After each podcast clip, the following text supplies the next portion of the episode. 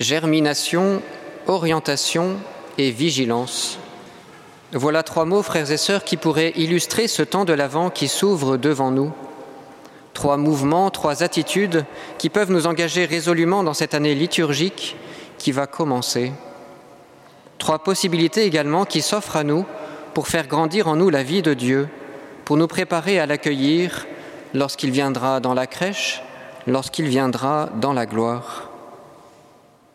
Tout d'abord, le temps de l'Avent est un temps de germination. C'est ce que nous rappelle le Seigneur dans notre première lecture. En ces jours-là, en ce temps-là, je ferai germer pour David un germe de justice. Il exercera dans le pays le droit et la justice. La biologie nous l'enseigne, la germination, c'est le développement initial d'une nouvelle plante à partir d'une graine semée dans la terre. C'est aussi la fin d'un temps de dormance, c'est un temps d'éveil et de croissance jusqu'à l'émergence de la radicule ou du premier rameau. Frères et sœurs, au plus profond de notre cœur, une germination spirituelle est en cours. Le Seigneur est notre justice, tel est le nom de la graine qui pourrait s'éveiller en nous. Mais certaines zones de notre cœur, certains aspects de notre vie, entretiennent parfois une forme de dormance. Et dans ces cas-là, la graine du Seigneur se trouve anesthésiée, engourdie, endormie par les soucis de la vie. Pour lever l'état de dormance, des réactions doivent se produire. Pour la graine, il faut de l'humidité, une température adaptée, de la luminosité, autant de conditions nécessaires pour susciter la germination. Pour nous, le temps de l'Avent nous invite à une transformation intérieure. Il nous faut quitter cette dormance spirituelle et cultiver en nous-mêmes les conditions d'une croissance intérieure. Le temps de l'Avent peut devenir un temps de germination pour qui accepte de nourrir la terre de son cœur, pour qui choisit de l'éclairer par la parole de Dieu, de le nourrir par la charité, de le réchauffer par la prière. Notre cœur est bien cette terre à cultiver, ce sol à nourrir, de sorte que la germination permette un jour une belle fructification. Le temps de l'Avent est aussi un temps d'orientation, un temps d'aimantation dans l'amour.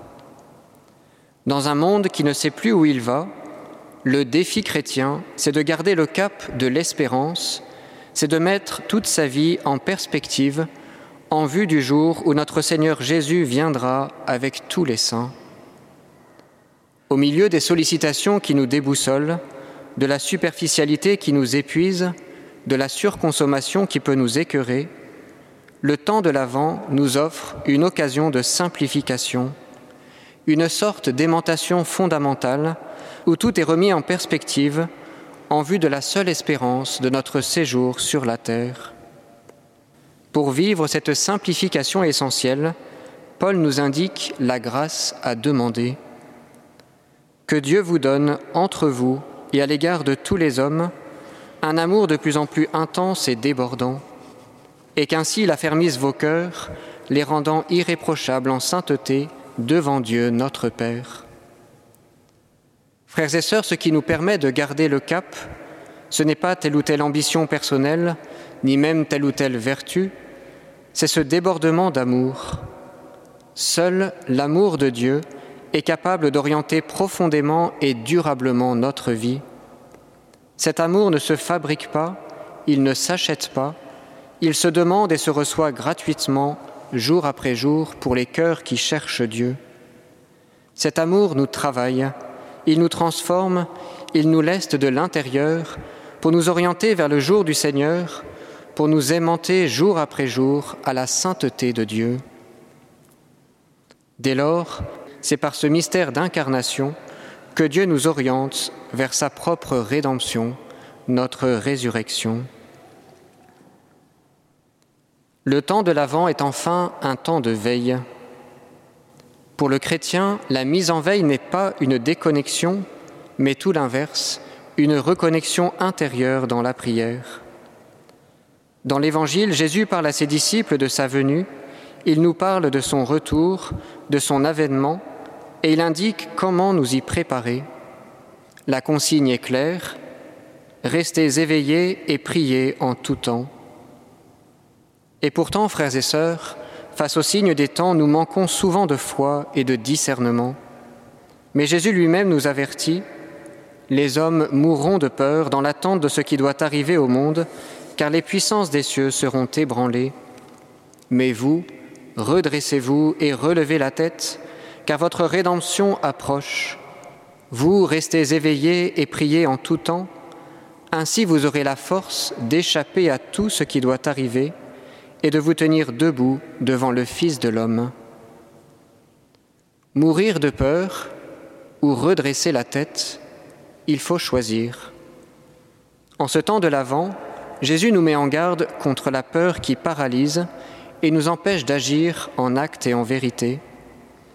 La peur nous rend étrangers à nous-mêmes et nous tétanise jusqu'à nous anéantir dans l'absurde. Face à la peur qui paralyse, Jésus nous engage dans la prière et la foi qui dynamise. La prière est ce courant intérieur de l'Esprit Saint qui fortifie, pacifie, unifie tout ce que nous traversons.